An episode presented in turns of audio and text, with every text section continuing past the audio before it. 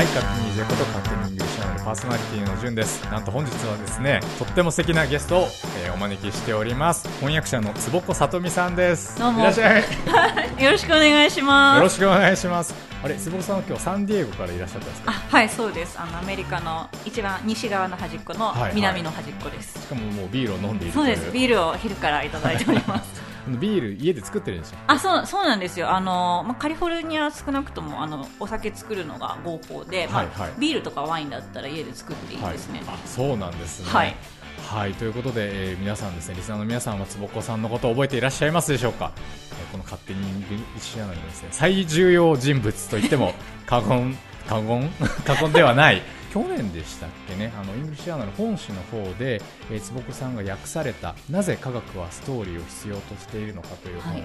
えー English Journal の記事で紹介されておりましてこれがもうめちゃめちゃ面白くて。基本的には科学者の方向けに書いてる本なんですよね。そうですね。その著者であるオルソンさんランディさん自身ももともと研究者だったんですね、で研究をやって若くして教授にもなったんですけど研究者のやってることってなかなか世の中に伝わってないなって危機感を持ってなんと思い切ってじゃあハリウッドにそれを学びに行こうって言って、はい。映画学校に入り直して若者と一緒に映画作りを勉強して、そこで得たものを使って今は科学者だったりその制作を作ってる人たちだったり、自然保護してる人たちに対して科学で分かったことっていうのを世の中に伝えるための技術っていうのを発信してる、そんな本ですね。でもこれ実はもう科学者じゃなくてもビジネスパーソン全員に役立つような内容になってますしさらに映画を見るのもすごい一本その軸が通ってうん。面白くなるような内容で、はい。人生に深く影響を及ぼしてくれたんじゃないかという本当に一冊になっておりまして僕の人生を豊かにしてくれてありがとうございます。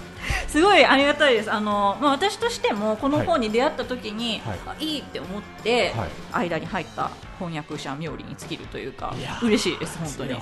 しかも大変読みやすく。あいやありがとうございます。はい。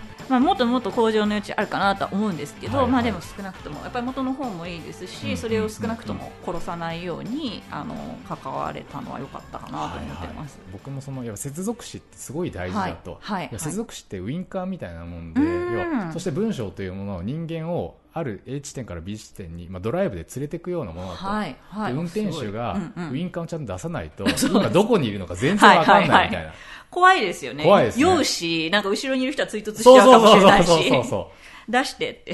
いや本当にその通りで、で接続詞みたいなことを注意を払って生きてきたんですけど、はいはい。この本結構逆転の発想というか最初に接続詞だけ決めちゃうことによって、文章にリズムが生まれるみたいなそういう発想ですよね、はい。はいそこがすごいやっぱりあの感銘を受けて、まあ、やっぱり全ての創作って確かに言われてみればそういうリズムの、ABT のリズムの作り方してますし、僕もこの EJ のコラム書くときにも、まず ABT も最近決めてますもんね。おー、すごい。あと、まあ、書きたい要素を言った、書いた後に、うんうんここやっぱりバットを入れないと盛り上がんないな、みたいな。はいはい無理やりバットを作っていくみたいな。おー、すっごい活用されてますね。はい。あの、シンプソンズのなんか引用ありましたよね。はいはいはい。あえっ、と、そうですね、サウスパークの。サウスパークでした。そうそうそうそう。そこの中で、まあその話を作ってこう、こんな展開にして、こんな展開にして、こんな展開にしてっていうふうに全部、そしてそしてそしてっていうふうにつなげたくなるんですけど、はいはいそこを途中でちょっとひねって、はいでもっていうふうにはい、ちょっとひねりを入れるっていう、はいそうすることで物語が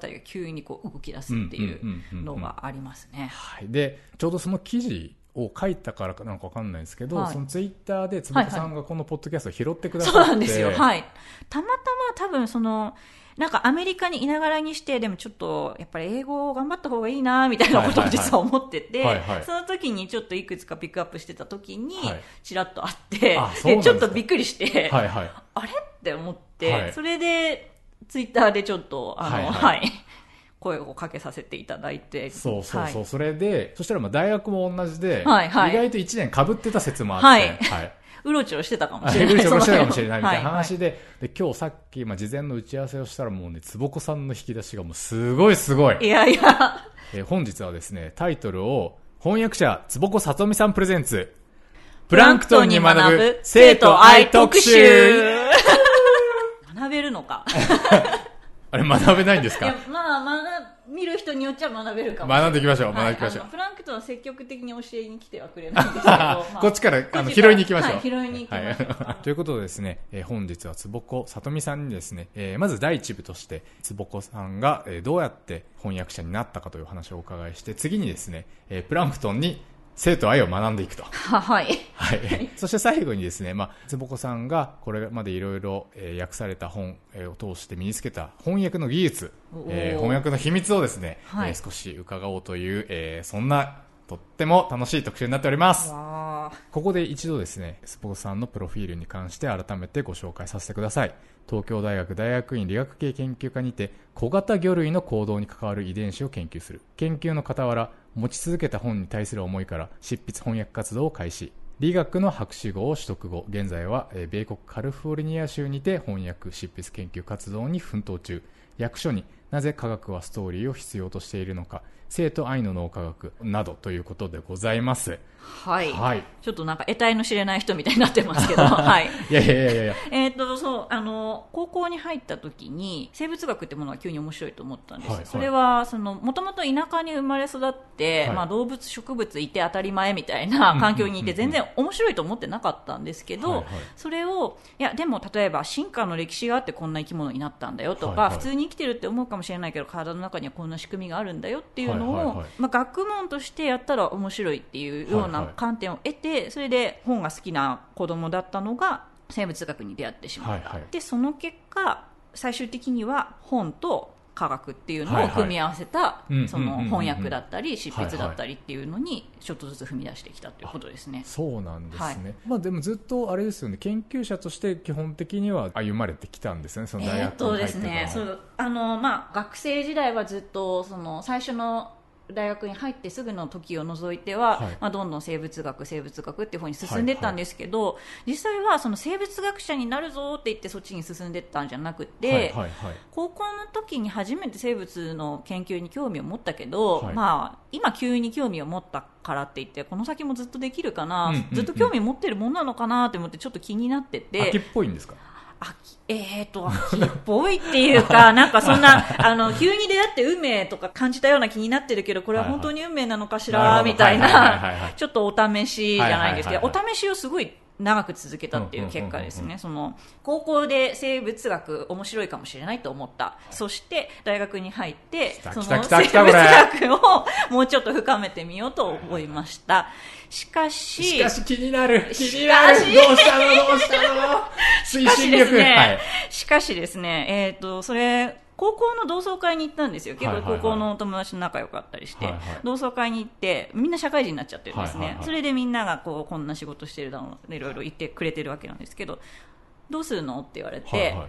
このままいけば研究者なのか？みたいな、うんうんうん。なんかすっごい消極的はいなはいはい。流れに乗ったらみたないな返事を返してたんです、うんうんうん。でそれを自分で自分の言ってることを聞いて、はいはい。なんかこう今までやってみたいもうちょっとやってみようやってみたいもうちょっとやってみようを積み重ねてきたのに、今はその流されちゃってるっていうか、自分でちょっと主導権を握ってないなって思って、で受けそうです。で受け身でやるにはきついんですよ研究って、特にその大学とか研究機関でやる研究っていうのは、受け身でやるにはかなりきつくて、何かしら自分の中にこう動機っていうか、あうんのドライビングフォースみたいなのが必要で、流されていけるほどの緩い場所じゃない、っはいはいはいていうことに気づいたりその自分の中で楽しくてやってたはずのことが、い。今ちょっと流されてるんだっていうのを、自分で言った言葉を聞いてはい。なってこれはって思ってその日の夜にちょっと休学して別のことその日の夜に？あはい、早いですはい、その日の夜決め思いました立ったがはい。思い立ったらもう決めましたが休学。そうですそうです。でやったことっていうのが本が好きだったのでそこに立ち返ってみようと思って小説書きたいって思ったんはいですよ、はいはいはいですごい手探りで小説うんうんをうんうん。書く練習をしたり、小説書いてたんですか？書いてました。えどんな小説書いてたんですか？えーとですね、これ結構説明するの難しいんですけど、はいはい。その例えばヒーローものとか恋愛ものとか、はいはいじゃなくてですねえーっと主人公がですね、はい。色？色？色。色ですか？色です色、はいはいはい。でまあそのいやその時の発想としては生物学とかをやってたので、はいはいはい。その生き物今地球にいる生き物以外のものが例えばはいはい。増えていくとしたらどうやって増えるんだろうとか、おー。あの今目の前にいるような生き物たち以外のものが例えばはい考えたり行動したりするとしたらどうなんだろうって思っはいはいはいはいはい。てそれでいろいろ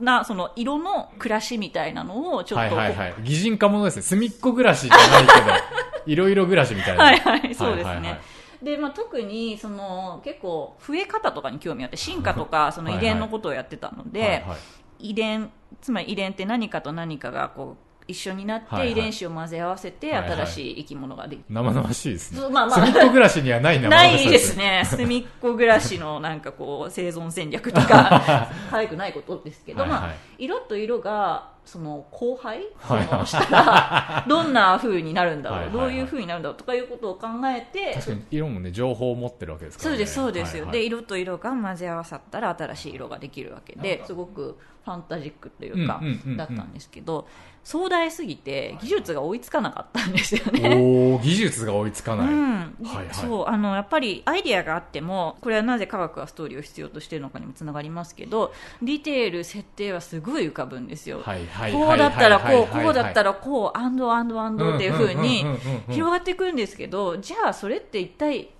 究極伝えたいこととかあるのとか、うんうんうん別にメッセージじゃなくてもいいけど全体の展開って何なのはいはいとかはいはい。どこが山場なのとか。もうディテールの海に溺れて、どこに泳いでいったらいいかわからなかったんですよね。でそれってでもある意味技術が必要なことだと思うんですよね、はいはいはい。考えてないとかそのそういう発想がなかったとかいう以前に、はいはい。そのアイディアたちをある線の上に並べてあげて、相手に読む人にとって吸収しやすい形にしたりあの読み物として成立する範囲に収めてみたり、まあ、長く書くにしたってじゃあこの部分までは一つの章とか、その構造を立てることってこそうですよね。すね、そう、ん発想をどのくらいのサイズ感で、うんどういう順番でその書き記していくべきなのかっていうのをその扱う技術がなかったんだと思うんですよね。この時はあのなぜストーリーを必要としているのかに出会ってなかったですね。出会ってないですね、はいはい。出版されてなかったですね、残念ながら なるほど。はい。はいはいはい。ので、まあ、その時は小説を書く練習をしある程度そのいろんちっちゃいものとかいろいろ書いたりとかしてたんですけど、まあ、これ学生期間が終わった時にこれで生きていける気はまあしないなって思ってはいちょっと戻って考えようかと思っうんて、まあ、研究室に戻ってというか学生に戻りまして、はいはそれで博士課程って、まあ、その本本当に研究者としてプロとしてやっていくんだったら必要だよっていうそのうんルートに入っていったんですよね。はい。で入ってる間に、えっといろいろ館長のインターンシップとかに行ってみたり他の研究所でちょっとあの実習をさせてもらったり、えっと製薬会社がやっている、んうん。えっと生物系とか医学系の、うんうん。えっとアイディアコンペみたいなのに出たりっていうことをしたんですね。そそれの過程でスイスで製薬会社がやってたイベントっていうのにその、えー、と大学院のプログラムの関係で行かせてもらいまして帰りの飛行機で冒険家みたいなおじさんがいて、はい。その方と話してたら、は立ち話してたらその人はなんかなぜか急にちょっと遺伝子に最近興味があってとかいうはいはい。はい話を始めて、でなんかこういうことってどうなんだろうねっておっしゃったので、はいはいはい。私は一応ちょっと遺伝学よりの研究をしてたので、こういうことなんじゃないんですかとか、はいはい。こういうことですよとか知ってることだったり、はいはい。自分の考えられる範囲のこと言ったら、はい。その人がなんかこうこいつなんか異様に遺伝子のこと詳しいぞはいみたいな顔でこっちを見てきたんですね。で私は私でこの人はなんか妙に本のこと詳しいなって思って、それでこう蓋を開けてみると、その人は本業が別にある人なんですけど、実はそのバンバン本を翻訳している翻訳者の人だったと。でそれで翻訳っていうものが急にこう人生の中にそういうはいアイディアがあるっていうのがその人と出会って浮かんできて、はい。あ確かに自分で書くと難しい部分もあったり、細かいところにとらわれて全体が書けないってことあるけど、本はすでにできてる本があるんだったら、はい。それってその流れに乗っかる。で、乗っかることで自分もそこから実地で学ぶこともできるんじゃないか、はいそして私研究のことちょっとわかるし、うん。その人は翻訳の実績はすごくあるけど生物学のこと分かんなかった、うんうんうん。っていうことはその経験豊かな翻訳者の人にもうできないことっていうのがうんうんちょっとあるんじゃないかって思って、はい。私でも生きていける道がもしかしたらあるかもって思ったのが始まりです。なるほど。あそうなんですね、はいはい。あでそこからちょっとずつ仕事をやり始めて。そうですね。その方に、えっとその翻訳のこととか教えてもらったり、はいはい。出版社の方を実際に紹介していただいたりして、はいはい。それでちょっとずつご縁がつながっていって、はいはい。興味が潜在的にあったことを実現するためのその出会いっていうのがちょっとずつ増えていったんですね。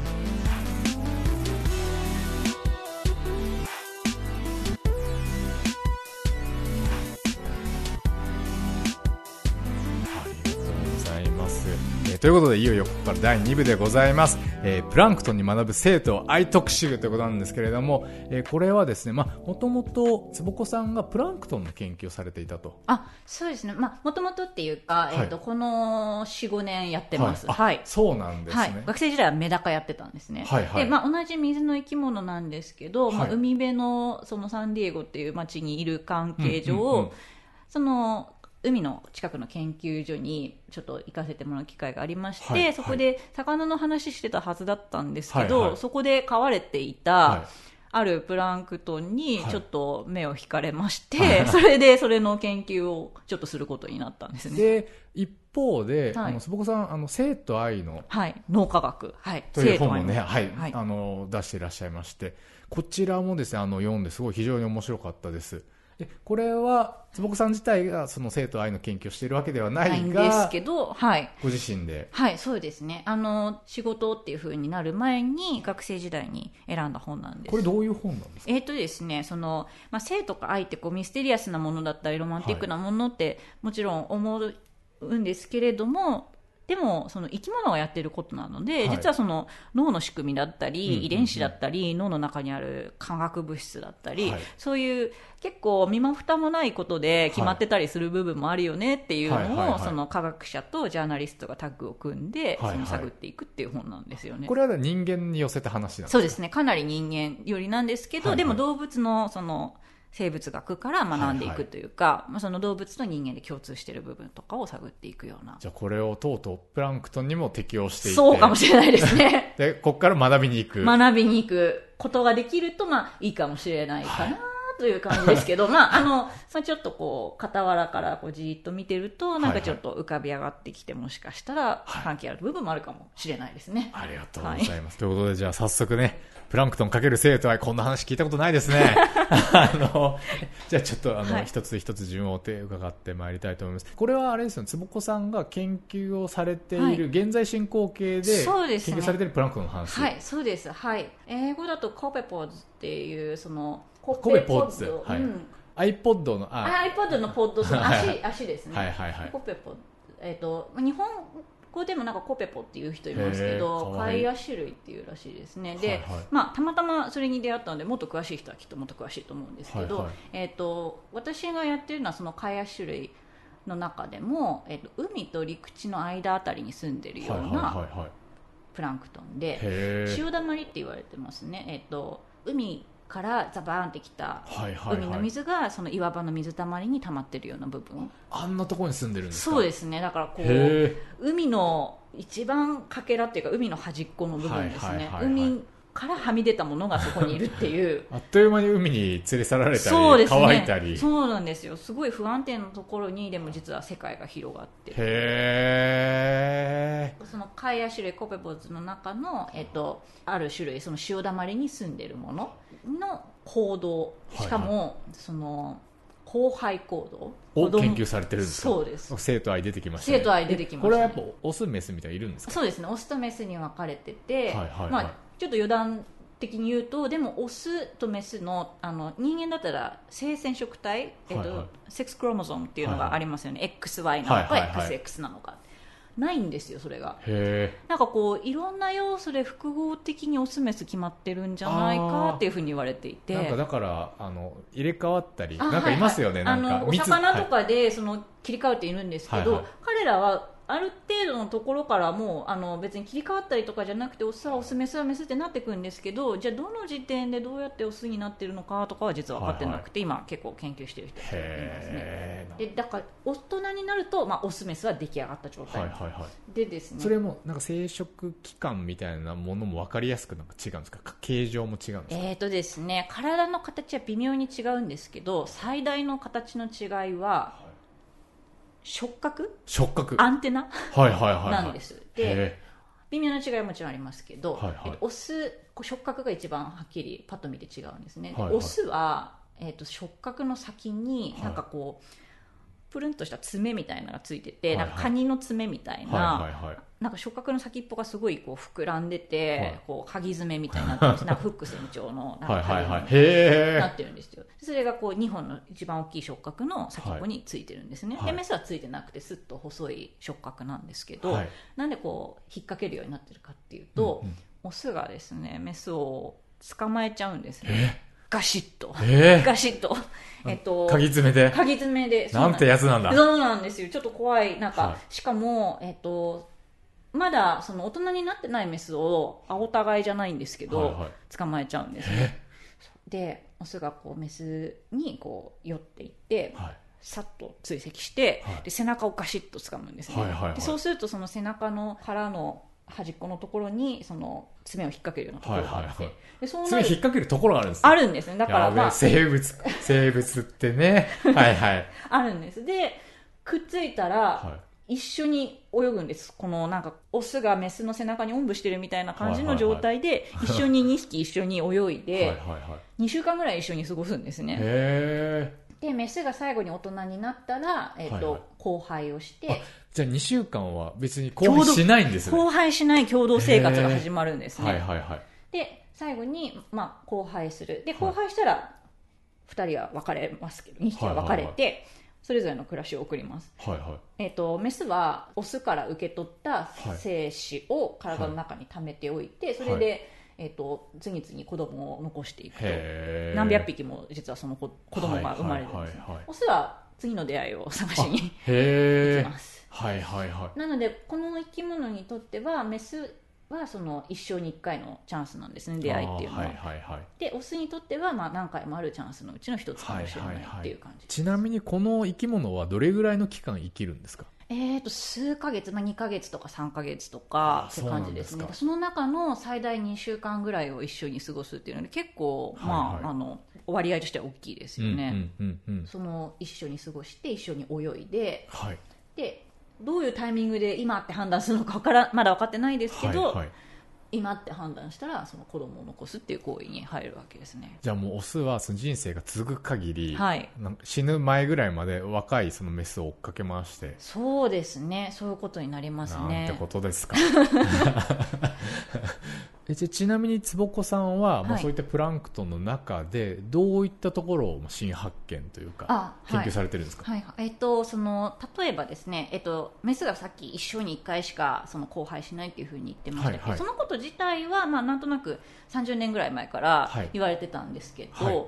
でもそのどうやって一生に1回っていうのが実現してるんだろうっていうのが、まあ、よく分かってなかったんですけど、私がひょいっと入っていって、まあ、そのもしかしたらよそ者の目で見たからちょっと新しいものが見えたのかなと思うんですけど、まあ、その行動をちょっと観察してるとメスがこう拒んでるというか、その一度交配をしたメスっていうのが、うんうん。オスに次捕まりそうになってもはい。すごい勢いで逃げるようなとこがあるんですよ。はいはいはい。なんかこう背中掴まれたらすごいジグザグにこう泳ぎ始めてなんか2週間どころじゃなくて数秒ぐらいでシュッて逃げちゃうっていうのがあってで逆になんかその捕まるタイミングが早すぎたりしてすごい若いうちだったりするとやっぱり逃げようと頑張ったりするんですね。なのでその今までその一生に一度っていうふうに言われてたけどじゃあどうやってやってるの？例えば体の中でそういうことが起きてるんじゃないかとか言われてたんですけど、まあ、体の中っていう可能性ももちろんまだありつつのでもメスが行動レベルで見えてるんじゃないかっていうのを、はいはい。その行動ビデオで撮ってその解析してはい。見えてきたっていうのが発見の一つですね。へー。うん。ジグザグのパターンだったりもう猛スピードで逃げることでその一生に一度を実現しているって話そうですね。そのもちろんそれだけじゃないかもしれないけど、その動き速いっていうのが、その一生に一度の中の重要なファクターなんじゃないかっていうのを見えてきたが見えて精き子を抱えたまま。たそうそうですね。もうもういらないっていう、はいはいはいはいはい。もう一緒に誰かと過ごす場合じゃないと。私は子供を残す方が大事っていうのが多分行動レベルスイッチが切り替わるんじゃないんですかね。なるほど、うん。あじゃあもう例えば一回はいそのつがいになってうんうん。別れた、うんえーオスがはい。また同じはいはい。元さやに戻りたいはいみたいな風に言ってもダメなんですか、言ってもダメですね。ダメなんですか？誰でもダメです、ね、2週間も一緒に過ごしそうたのに。です。もうもう終わりなんですね。2週間という期間を大事に過ごしてそれ以降はもう終わり。ここから何が学べるんだ？まあもしだから人生の、まあ、無理やりやるとしたらですけど、はい人生のゴールを共に達成してしまった後は、はいはい。新しい人生をお互い生きる方が大事な場合もあるかもしれないってことですかね、人間が無理やり何か意味付けをすることにはい。そもそも意味があるのかどうかってはい話はありますけど、やっぱ生と愛というその土俵がある以上何かしらを感じざるを得ないですよね。そうですね。だから本当にランダムに自分たちとは無縁のことっていうふうには見られない面白さっていうのがあるかもしれないです、ではいはい。見る人によって多分違うものが見えると思います。私は今この話してみましたけどでもそんな風に見なくたって全然いいし、うんうんうん別の人はそのやっぱり次を追い続けることが大事なんだっていうところを読みたいかもしれないし、ここから、あ僕は、僕、まあ男性なんで、例えば男性視線で教訓を得るとすると、別に教訓めいたことは何も書いてないんですけど、てかまあ事象に教訓はないんですけど、例えばね、このオス、まあ、一見すごい自由でいいじゃないですか。若いメス、若いメス。次々いけちゃうんですけど、結局最後、最終的にはどのメスともずっと一緒にいられないわけですよね。そうですね。死別とかでもなくね。なくです。この、この人生に、このプランクトン生に、心の平安があるのか、もう完全に、あれですよね、遺伝子ばらまくマシンとかして、そうですね。そうですそうです。その捕まえに行って子供を残しまた次の子供を残す相手を探しに行はいくということで、その安安住の地っていうか、まあ、その生涯の伴侶として添い遂げるっていう形じゃないわけですよね。ないですよね。うんでしかも、で、これ別に人間、あの、社会にスライドして考えると、まあ結局その不義理をしている男性がこういうなんか動物界のメタファーを使って結局動物だからみたいなことを言うわけじゃない、言う人とかも今いなくはないですよね。ないですよね。そうした際にその女性からその見下り犯を突きつけられる場合とかもあるわけですよ。うんって言った時に、その行為、うんプランクトンレベル。ということができるわけですね。なるほど、そうですね。で見ろと、見ろと、はいプランクトンは幸せになってんのかと。プランクトンにはもちろんね、プランクトン界の幸せはきっとあると思うんですけど、はいはいそれ人間界での幸せじゃないよっていうことですよね。はいはい。これ、その潮だまりっていうの多分かなり不安定というか、まあその、うんうんうんうんいや日差しが照りつけて暑くなってしあの塩分が濃くなっうんうん。て干上がっちゃったり、海のお水にさらわれて海に出ていっちゃったり、っていうふうにすごく不安定な中で一定期間の安定っていうのをまあ求めはいてはい。くわけなんですけどだからそこにはもちろんそこの正義っていうか、まあ、結果としてそれが彼らの進化をこっちの方向に持ってきたっていう、結果としてこういうことが一応成り立ってるっていう経緯はあったわけですけど、うんうんうんそれ人間社会でやって、はいはいはいはい。人間社会でもうまくいきますか？あるいは人間社会でのお前は水たまりに住んでるのかかと。とそうですよね確かにと。いうことになるので彼らは彼らで多分素晴らしい人生人生？人生なのっ はいはい。ていうのはそれはそれで多分尊重すべきなんですけど同じことを何でもやってうまくいくとも限らないよっていう。そうですよね。あとプランクトンと私たち違うのはプロプランクトンの、まあ、今話したプランクトン特定のプランクトンの行動っていうのは、はいはい。進化の結果、まあ、こういうふうになってたわけで、はいはい。まあ、こういうふうにやってるよとは言ったんですけど、うんうんうん。一匹一匹が選んでやってることじゃないんですよね。こうなっちゃったわけです、成り行き上。生まれた時からそういうプログラムされてるんですけど、はいはいはい。人間はそのもちろんプログラムされてる部分もありつつの、そういうのを見て自分の今の行動に生かして変えることができるっていうのは彼らとは違うと意志の力。そうですね。意志の力。だからどこを取り入れるか。そのだからいや自分は動物だからって言うかもしれませんけど、はいはいはい。その動物のどの動物のどの行動を真似るかを決めたのはやっぱあなたですよっていうことになりますよね。なんかそうですよね。ね。動物によってもいろいろ違うはずですもんねそうですよね。ね。一夫一妻をすごく守る動物もいますしこうやってパートナーを守るもの守らないものもいますし、はいはいはい。ねオスメスが分かれてない度合いがもっともっと人間以上にオスメスの二分化が少ない動物もいるかもしれないですし動物だからって言われてもじゃあどの動物なんですかっていうとそれを選んだのは多分その人で。確かに。そうですね、確かに、うん、あなるほど。なので動物を言い訳に使ってもダメですよって話ですね。それは結構あのすごい学びですね、はい。確かに、はい。確かに。言い訳しないように動しましょう。物で言い訳しない、はい。はい。なるほどね、はい、っていうのは例えばあの僕男性なんで男性目線だと思いましたし、どうですか？なんか坪子さんから見て。そうですね。なんかじゃあ例えばその今オスの話が出たので、はいはい。メスの方にちょっと目を向けてみるとメスにとっては多分この1匹のオスと交配するっていうのが多分唯一の交配なんですね、一匹。これまあ人間的な言葉で言うと純愛そうかもしれないね。まあでも捨てるわけですけどね、まあ、それっていうか、まあ、次のステップに行くわけですよね。オス目線が抜けてなかった。そ れでそういうふうになった時に、はい。はいまあ、その一生に一度の交配っていう時にそのはい。はいメスは一回交配しちゃったりあと多分何かそれ以外の理由でも逃げることあるんですね、うんうんうんで2週間一緒に過ごして交配するまでにっていんう判断でもいいんですけど結構最初の数秒間でもうバッと暴れて逃げてペアを作りかけたところでもう逃げるっていうことあるので、はいはいはいはい。そのまあ、ちょっと様子を見て決めようちょっと様子を様子を見てみようっていう風になって、うんうん。そのその時を迎えてしまうっていうんじゃなくて、うんうん。まずいって思ったら最初の数秒間で逃げるっていう行動になってるわけですよ、はいはいはい。なのでその、まあ、様子見てみて頑張るとかをしないで最後までくっつくか数秒で逃げるかっていう風うん。に結構潔く決めてるっていうところがあるので、それはなんかもしかすると、まあ、その恋愛とかだけじゃなくて、はいはい例えばインターンで組織向いてないなって思った瞬間にはいはいはいはいこう逆方向に行くことを心の中に決めたみたいなのとちょっと似てるかもしれないですね。なるほどプランクトンですらそうそう、プすぐランクトンであっても、そう損切りできるそうそう、損切りできる。そう。いっぱいちょっと今までこう、投じてきたものがあるからな、ここで逃げたらちょっと取り返せないんじゃないかとか思いますけど、これ以上まずいってなったら、早い時点で逃げるっていうのは大事かもしれないです、ね。そんな彼なら捨てちゃえばプランクトンですらやっている やっている。そうですね。はいはいはいうんうん。なので、まあ、学べるとこ学べないところ、反面教師、いろいろありますけど、はいはいはい。なんかその自分としては、なんか色眼鏡と裸眼を片目ずつ使ってるようなイメージがあって、まあ、その研究者としてやっぱり色眼鏡は避けたいんですね。っていうのは事実見えなくなっちゃうので今こんなにいろんな話、想像が膨らんだんですけど、実際に行動を見てるときは、そういうのは排除してう、んすごいプレーンな目で見たいっていうのが。まあプランクトンの世界のことですね。そこには主観はないわけですね。ないですないです。そうあの事実を捉えるっていうことをやりたいし、なんかこの関係性変だなって思ってもでもそういうことが起きてる。でそれはきっとその世界の中にはこれが役に立つこともあるのかもしれない、まあ、結果としてたまたまそうなっちゃってるだけで、はい。彼らとしても最適じゃないのかもしれないとかいろいろ見えるものあるので裸眼で見れる裸眼っていうかこうありのままを捉えるっていう目は科学者としては大事はいですよね。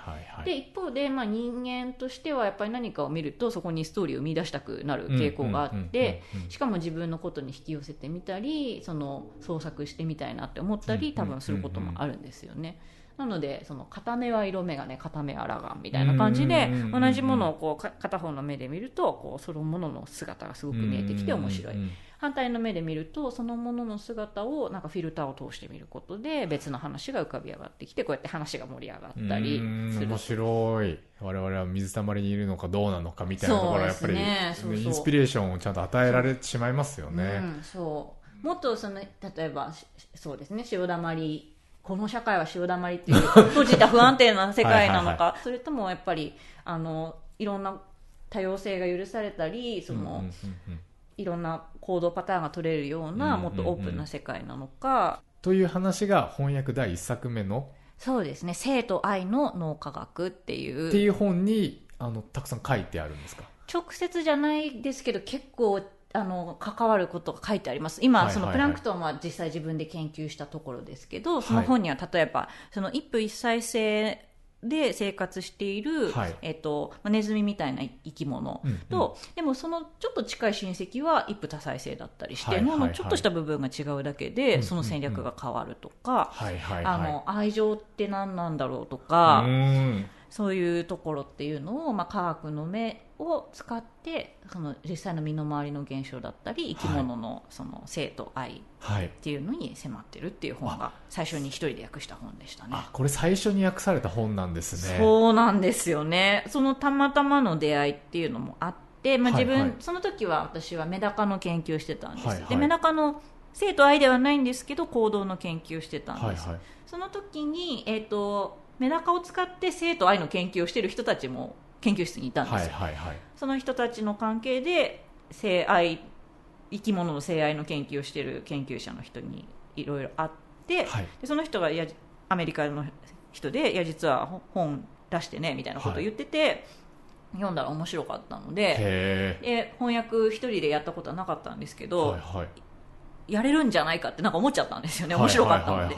それで出版社の方にちょっと企画をお話しして、うんうんうん。それで行きましょうっていうふうに言っていただいてそうなんです学生時ね代に始めたんですよね。じゃあすみません。じゃあちょうどあの最後第3部ということで、はい。えー坪子さんは最初から翻訳者を目指されていたわけじゃないんですよね。そうなんですよね。えこれ第作何年前ぐらいですか？これ2015年に出て実際に始めたのは2014年にやり始めたと思はいすね。はい。はいはい、はいというちょっとあの別のジャンルから、はい。ある意味ちょっと転生してきたというか、まあ、掛け算でやってきた時に、はいはいはいあのイングリッシュジャーナルあの翻訳者で通訳者を目指している方もあの読者にかなりいらっしゃるということで、うんまあ、実際に、えーどういうところに気をつけてやってるとか苦労だったり工夫しているところあれば、あのはい最後に教えていただいてもよろしいでしょうか？はい、わかりました。えっとそうですね。一般向けの科学書というのをまあ主にそのはい本の翻訳としてはやっているので、えっとわ私のいい点としてはその科学者の目っていうのもちゃんと持った上であの訳せるっていうのは強みではあるんですけど、はい。一方でそれが弱みにもなりかねない部分があって、うんうんうん。まあ、それはそれこそなぜ科学はストーリーを必要としているのかにもあるんですけど、研究者の人は研究している自分のテーマや自分の見ている題材が大好き、うんうんうん。ディテールにもすごく目を配る、うんうんうん。だからその細かくやりたくなっちゃうんですよね、はいはいはい。これはもっともっと詳しくすべきとか、はいはい。あもう注釈つけたいつけまくりたいってなったり、はいはいはいその専門用語に近い訳し方したいとか、うん。はいはいはいはい。でいやその英語と日本語っていう関係性で言ってもやっぱり英語のその元の文章の形にすごいか近い形で訳したいって思っちゃったりとか、はいはいはい。すると多分どんどんどんどん堅苦しくなったり、直訳いわゆる直訳帳って言われるものになったり、コンテンツの面で言ってもそのその本質が伝わってこなくて、ディテールがすごい増える本になってしまう、注釈だらけとか、っていう風になっちゃうのでその、ま、学んだこととしてはその現著者の視点だったり科学者の視点だったり、っていうのを持ちつつそれを読む人たちのことっていうのを読者の視点で考えるっていうことをあの大きく念頭に置いてやっていくべきなんだなっていうのを年々実感して、まあ、それに合わせてちょっとずつ技術も上うまくなってきたかなって思いたいんですけどね。結構その今、まあ、それこそあの、まあ、本も電子化されていて、はいはい。ウェブの文章を読む人が増えているそうですね。中でうんうん。やっぱ一文とかがどんどんどんどん短くなってきたりだったり、あの割とふわっと読める。うんうんうん。で、まあ、だからツイッターとかってあの、はい。い、ろんなね、バリ雑言がそうですよね。文脈が1位に特定されないみたいなのであると思うんですけど、うん。あの要はでも科学の本ってどこまでその、いや編集作業を翻訳者が担っていいのかみたいなところは、まあ、結構難しいのかなというふうに。そうですね、ははい。い、あのー翻訳した本って多分まあ出版社さんにもよりますけど、はい。まあ翻訳して編集者さんが整えて終わりっていうんじゃなくて、はい。まあ間にチェックは必ず入るんですよね。その時にあのまあもう一人の目っていうのが来ることによってちょっとそこは担保される部分もありますし。あの基本的に一言一句、まあ、句一応その、うんうんうん。なんていうんですか登場してる英単語とかに対応する意味っていうのは、はい。一対一対応で一応訳すんですそうですそうです、はいはい。えっとそうそれをすごい結構気をつけてて、はいはいはい。あの私のやり方としては、まあ、元の英文があってそこに登場する要素、まあ、単語だったりその意味合いだったり、はいはい。っていうのを一旦なんかこうパえっとなんていうんですかねパーツに分けちゃってもともと例えば、えっと、英語の文章に単語だったり言葉の塊っていうのがビーズみたいに糸でつながってたとしたら、ビーズを全部取り外して、糸は切っちゃって、でその一文の中の糸を切ってビーズを机にバッと出して、そのビーズを日本語的な感じで並び替えて糸に通し直すっていうのをしてますね。だからそのビーズの、はい。えっと、粒度みたいなのちゃんと最初、はい。材料としてちゃんと用意した上で,、ただそのこのこのビーズとこのビーズをくっつけたら、はい。英語だと2単語とか3単語だけど、うんうん。1単語でうまく言えたりだとか、ね。っていうのでちょっとその、はいはい、えー、分かりやすさそを出してみたり、はいはい、日本語の一語に収まるように、まあ、これはい。はい2語でわざわざ英語の方ではなんとかとなんとかって書いてあるけど、はいはいはい。まあ、どっちもなんかその気を使ってって意味だよね、うんみたいになったら、うんまあ、それに合わせて気を使ってに相当するような日本語のちょっとうんうんカバーする範囲が広いような言葉一語に収めてみるとか。あとはその糸を切ってって言いましたけど一文で長すぎるんだったら、まあ、一文を半分に切って、はいはい。ああそうですよね。意味のつがながりとして、まあ、まずこの、えー、と主語になっている部分をうん、えー、と説明しておこう、でこれはこういうことなんですよって言って元の文章を入れてくるみたいな風に長すぎるものを切るのと、まあ、順番を変える、はいはいで元の要素がなるべく失われないようにするはいはいはいっていうのを工夫してますね。やっぱり間口を広げたいっていうそうなんです。よねそうなんです。うんうんで、あの、やりすぎは良くないというか、その元の本よりすごく分かりやすくなって噛み砕きすぎちゃったぐらいになると困るんですけどはいはいはい、まはいはいはいあ、できるだけ間口を広げたい。その、一文一文を分かりやすくしたいですし、はいはいそれは自分の技術っていうのをもっともっと上げていきたいなっていうふうに思ってますね。そこでいう技術ってもうちょっと具体的に言うとどういう感じですか？はい、えっと、そうですね、えっと、すごいあの極端に言うと、えっと、文字数と言葉の順番っていうのをすごい工夫したいなっていう思ってます。はいはい。で、えっと、その結果やりたいことっていうのは、えっとまあ、勢いっていうのと、うんその情報の伝わりやすさっていうのをはいはいはい実現したいと思います。でどういうことかって言いますと単純にその文章が長くなればなるほどその読んでる間に記憶が薄れてきますよね。はいはいはいまあ、訳してる本自体が結構長いのが多いのでそれは、はいはいまあ、永遠の課題になるかもしれないんですけど、はいはいはいあんまりにも長くてしかも話がバラバラだったりするとその最初になんか読んでで結局この人誰だっけ？とかうん前提が分かんなくなっちゃうんですよね、でそれ一文単位でも起こるわけ。で、最初に文章が始まってまあ、何々って何々って何々なわけだけどみたいな背景がめちゃくちゃ長いうとん。結局何なんだっていうところに行くまでに背景を忘れ始めちゃったりするんですよね。なので例えばすごくその長い言葉で説明するよりはこう一語でバッとインパクトが残るような形で説明するようにするとかあと言葉の順番一つの文章の中に、まあ、誰がどこで何をしてどうなったみたいなことが書いてあるわけですけどなんかその誰がっていうのとどうなったっていうのの間にすごいいろんなものが入ってきちゃうと結局誰がやってたんだっけって分かんなくなったりするのでできるだけ関係あるものは近い場所に置く。一つの文のそビーズの入れ替えの時の。そうです、ビーズを入れ替えるときに色が近いものを近くに置いとくうんうんうんうんとこうスルッと流れる。例えばにパラグラフ単位でも入れ替えてるありますか？とですねセンテンス2個ぐらいの単位だと入れ替えることはいありますね。はいはいはいはいはいはいパラグラフはさすがにちょっとまあやりすぎかなって思うので、自分が訳すときはちょっとそこまではしないようにしてますけど、うんうんうんうん。あでもまあね文人長すぎる文章を切っでてそうです。34個なんか順番入れ替えるぐらいそうですね。うん確かに確かやっぱりなんかそのカンマが2個あってその間にちょっと余談だけどみたいなのが書いてある時とかはその余談はあの元の文の流れが終わるまでちょっと置いといてあげるとかそういうふうに人の思考の流れをなるべく中断しないようにに流れるようにのりしろをつけて前の話のお尻が次の話の頭っていうふうになるように読み手の脳に負荷をかけない。そうですね。その脳に優しい文になれるようにあの努力して、はいはい。なんか最初の訳した本よりも次に訳した本その次に訳した本っていうのでますますそれが上がっていくんじゃないかなっていうふうに思ってます。でそうするとはい。話に勢いが出るし、あー情報もはい頭に残りやすくなる,、はいスッと入ってくる。そうです。ランダムなことを10個言われるよりの同じカテゴリーのものを3つ次のカテゴリーのものを4つって言われた方が多分合計10個になった時の記憶って全然違いますよね。うん確かに。なので流れるようにするっていうのを一応あの今頭の中で課題としていつも意識してますね、ちなみに最後じゃあその接続詞足したりします？足したり？あします。そうなんですね、はいはい。しますします。ウインカーウインカーつけてそうあげたり。です。はいそうですね、そうさっきあの潤さんウインカーの話っていうのが実はちょっと雑談の中ではいはい。ありましたけど、その今からこっちに曲がりますよっていうことをはいはい。言わないで曲がるとやっぱり後ろの人衝突したり、うん乗ってる人だって車酔いしたりはいはいはい。しますよね、なので、まあ、右に曲がりますよ左に曲がりますよってウインカー出してあげてそのシグナル出してあげたら今度は、えっと、右側に車を寄せるっていうふうにして、まあ、左右見て回るって、はいはいはいあのもちろんジェットコースター的な展開が面白いって時もありますし、まあ、周りに車通ってないから出さなくてもいいだろうって思う人も多分いるんですけど違う文化の人が読むと、はいはい。違う言葉で読むと見えない時あるんですよね、あーはいはいはいはい。ここ曲がり角あるでしょって思って書いてても、読む人はもしかしたら見えないかもしれませんよね、うんうんうんうん。だからその時にこの人はこれから右に曲がるんですよっていうのを私が一言あの右っていうふうに言ってあげるつもりで、しかしとか、はいはいはい。とはいえっていうふうに入れてあげるとこありああーなるますね。ほど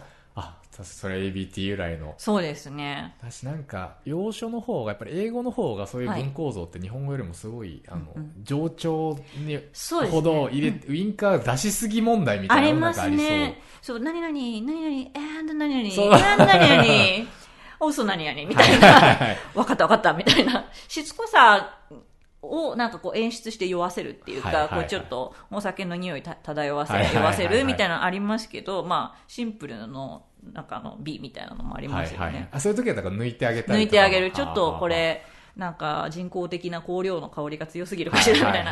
なんか外国のお菓子は甘すぎるかしらはいみたいな時に、日本の洋洋食じゃないですはけど、いはいはいはいはい。いうのは、まあ、日本語で読んで、日本語で書いてきた人としてちょっと手伝えるとこあるかなって思いますよね。面白いですね。あ深いわ。で、まあ、それは、その、元の書いてくれた人とのその信頼関係っていうのもその一個のプロジェクトやってる間はまあ大事にしたいなと思って。できるだけ現著者の人に連絡取るようにしてるんはいですよね。はいはいはい。はいはいなのでまあその歪めるのではなくてはい。その人の伝えたいものシェアしたいものっていうのを、うんまあそのうんうん。うんスッと間に入ってあの日本の人に通してあげる時のはいはい手助けぐらいがしたいなって思ってますね。あのなんかすごいあの僕もあの文章を書いたりすることがあるので、はいはい。本当にあの勉強になりました、あいえいえこちらこそ。いやでも坪子さんの多分テーマ選び僕好きなんでしょうね。おおなんかはい。あの今日お話伺っててもすごいやっぱりあの面白くて。で今後今、はい。あの企画されたはい。りしている、あの本ってあったりするんですか、えっと、まあいくつかありますけど一つは翻訳のプロジェクトの中の一つで、はい。えっと、これは医療ドキュメンタリーって言ったらいいんですよへね。ー。えっと、ちょうどね今そうですね。いいろいろろいろ、まさに感染症の話で、しかもウイルスが出てくるんですね。えなんですけど、これちょっと面白いのが、えっと、毒を持って毒を制すみたいな話なんですね。はいはい。えっと、旅行大好きな研究者カップルがいて、はいはい。旅行に行ったらその旅行に行った先でなんとすごい変な病原菌にかかっちゃった、でも昨日まで元気だった人がどんどんどんどん。具合悪くなってくる、ってなった時にもう手詰まりもう終わりですみたいなことをはい。周りの人、その医療関係者がもういい言ってるっていう状況で、はいでもなんとかできないかって言って、はい。そのカップルの妻の方が研究者としてすっごい調べ物をするんですね、はいはい。それで彼女があり得るんじゃないかって思って見つけた道っていうのがその変なばい菌にかかっちゃった夫のばい菌を食べるウイルスっていうのを探し出して、体の中にウイルスを送り込んでばい菌を倒させるっていうへそのウイルスをむしろ人間のための道具としてはいはい。使うっていうえそれ小説ですか？実話なんですよね。実話なんですか？実話なんですよ。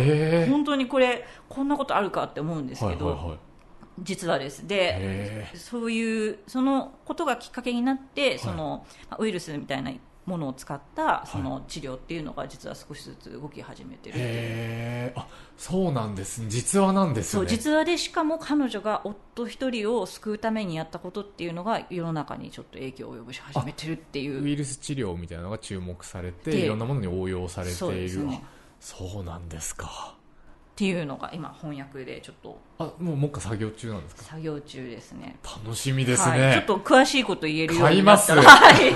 買います。ぜひ。ありがとうございます。そのへあのそう。でこれは面白いなって思って一気読みしました、分厚いんですけど、一気読みしました。ので一気読みできる日本語翻訳にできるように頑張りまーす、そういうネタも自分で探してくるんですか？えーとですね、これは実はその研究者の方が、はいはいこれは紹介してくれたっていうかその翻訳やってるっていうけどこの本面白いですよってたまたま言ってもらって、はいはい。最初なんか難しそうだなって思ってたんですけど、はいはい。読んだらすごい面白く人て脈。集まってる。ということであの最後翻訳の話をしていただいたんですけれども、はい。今翻訳以外の本の企画もあるんですか？そうなんです。実は本書いてましてしかも夫をちょっと引き込んじゃって。夫そうそうです。あの夫はいつもいろいろ翻訳のこととかあの支えてくれるんですけど、引き込んでしまいまして、はいはい。ついに主体の側に引っ張り込んじゃいました。角角で掴んだわけそうですね。私が掴んじゃったのかもしれないです。でもその一緒にやってるんですけど、はいはい。遺伝子の名前についての本を書いてます、はいはい。で遺伝子っていろんな名前あるんですね実は、体の中のものの設計図が遺伝子なんですけど例えば、まあえっ、とえー、とそうですね。武蔵とかこれ宮本武蔵から来てる、へあるいはムーンシャイナーっていうのがムーンシャイナーっていうのが、えっと、これはアメリカ英語で、えっと、禁酒法時代のアメリカでこっそりお酒を作ってた人たち、はいはい。月明かりの中でお酒を作るムーンシャインするっていう言葉があるんですね。へそのムーンシャイナーっていう遺伝子だったり、はいそういう遺伝子の発見した人名前を付けた人うんにインタビューして書いてる本ですって。何が言いたいかっていうと、まあ、遺伝子面白い名前がついてる。でそそれは遺伝子を見つけた人々がいて、はいはいはい。つけた人がいる。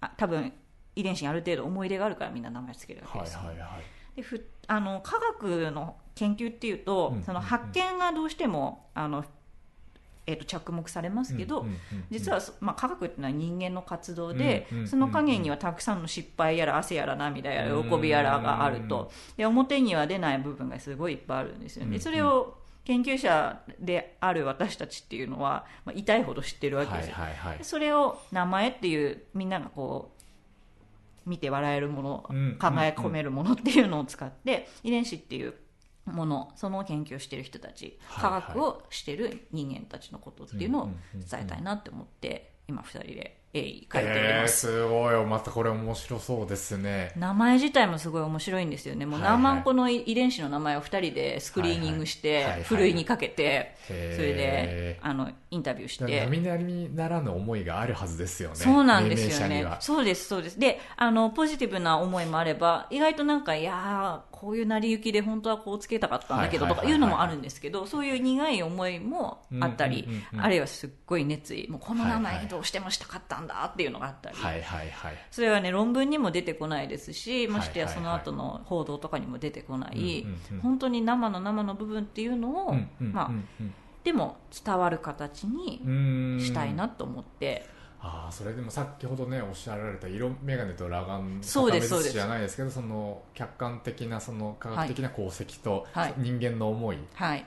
のまた交差するところですよね、はいはいいやいやもう本当にこれもあの秒で買います ありがとうございます。ぜひあの、はい。発売しでたあの、はい。途端に教えてくださいはい。ぜひ、お教えさせていきます。すぐありがとう、スッといきます。スッとスッとはいそしてスッと皆さんにもお伝えできれと思いますす。はい。ありがとうございましたちなみにいついつ頃発売えーとですね、えっと、遺伝子の名前今年中に出たらいいなって思ってます。で、多分、その、えっと、医療の方は来年とかかなって感じですね。いやこれねあのもっともっといろいろ聞きたいことあの例えばねビールってどうやって作るの？あ、そうですね。ビール作ってますっていう話。あの伺いたいことあるんですけれども、ちょっとね会議室の時間が来てしまって、えーちょっと本日はちょっとここまでということなんですけれども、はいあの本当にいろいろあの楽しいお話を聞かせていただきました本当にありがとうございましたこちらこそありがとうございました。本当に皆さんあのねなぜ科学はストーリーを必要としているのか。これはもうマストバイ。